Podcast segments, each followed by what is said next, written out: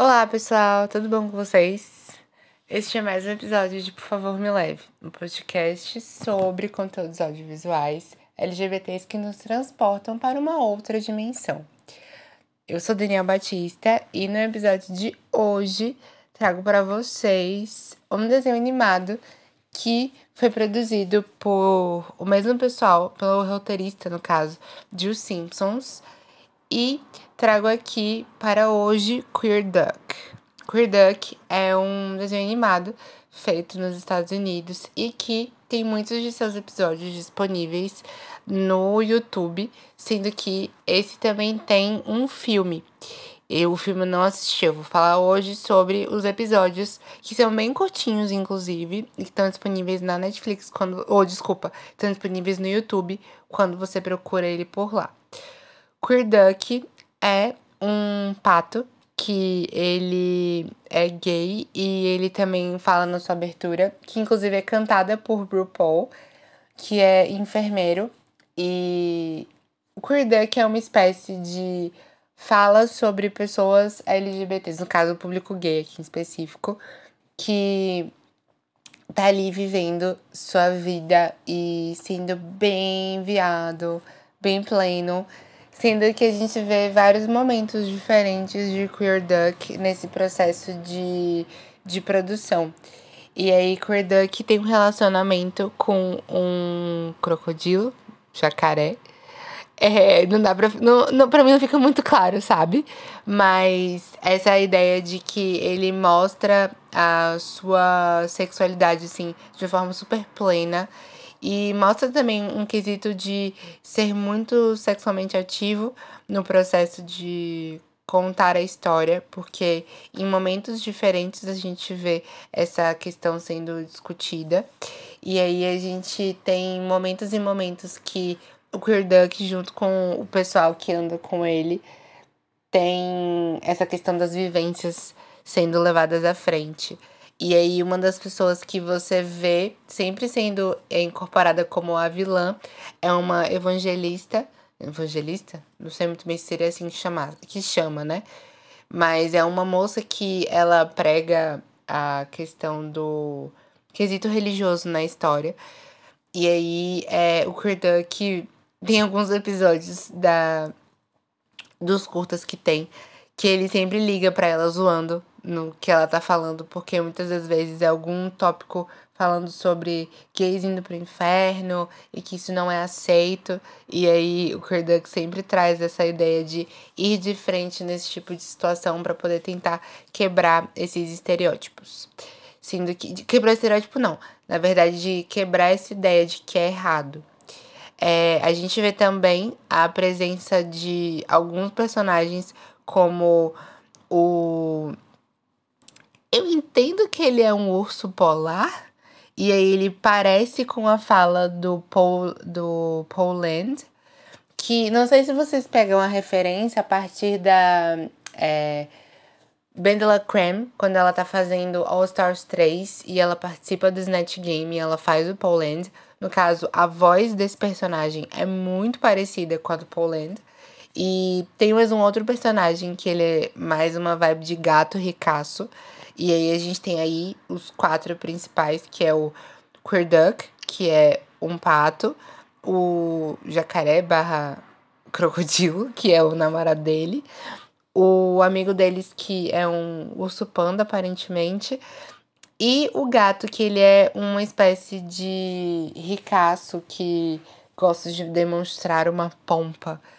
E aí todos eles têm um processo de, de terem vivências quando pessoas da comunidade gay e que a gente vê eles tentando levar uma espécie de vida autoastral, sendo que muitas vezes a gente vê o Queer passando mal numa pós-noitada e aí ele chega com o irmão para poder ter o processo de cuidar do seu sobrinho e aí o sobrinho vê uns, umas coisas assim meio que para maiores de 18 e ele não chega a assistir, mas ele fica meio que tentando desconversar esse processo de ai meu Deus, não, isso é um filme que fala de um assunto super legal do titio.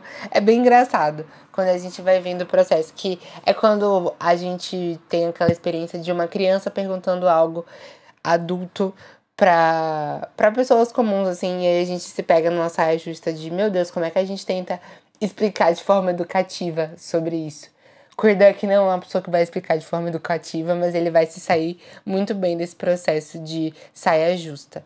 E a gente também vê outros momentos em que o Duck tá com a sua família, por exemplo, que não aceita muito bem ele e também não aceita muito bem o relacionamento que ele tem. E aí a gente vê alguns exemplos de festas, como por exemplo Natal, que tem esse processo dele estando em contato com Papai Noel e também com a família na ação de graças para justamente mostrar como é a ideia de aceitação e tudo mais, sendo que em alguns casos a gente vê a família dele também muito sendo muito religiosa, mas no quesito religiosa Caxias que não aceita.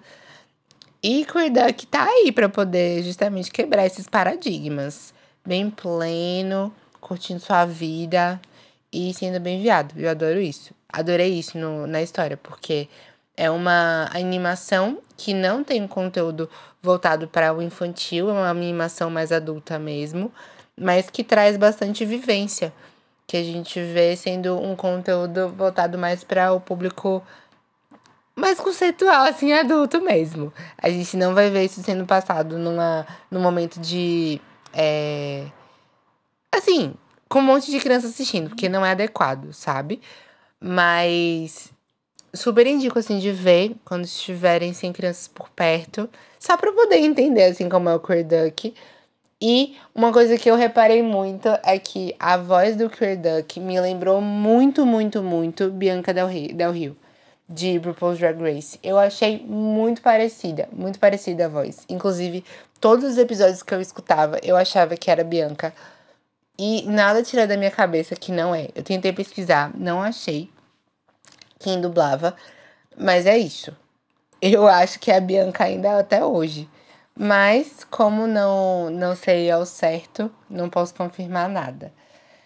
E, é, como comentei, a música de abertura é RuPaul cantando e contando um pouco da história. É como se fosse um interlúdio da história de de Duck para poder entender quem é Queer Duck na história. E é bem legal, super indico.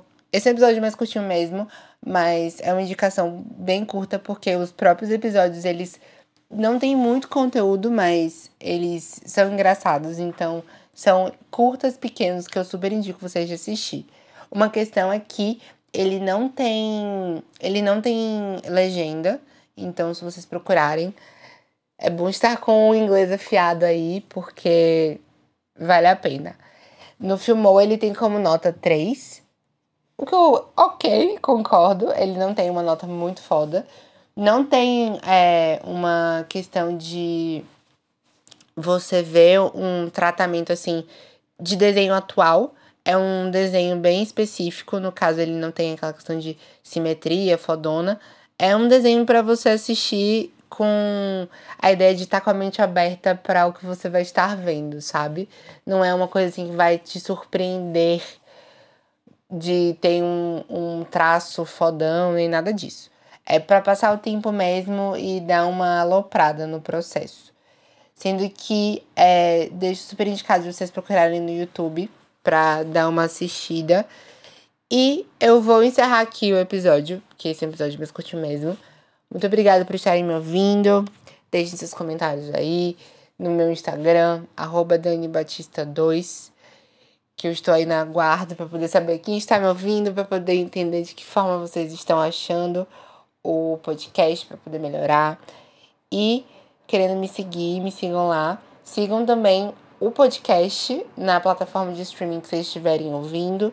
Querendo me mandar mensagem, podem mandar mensagem no anchor.fm barra, por favor, me leve, mandando mensagem de áudio.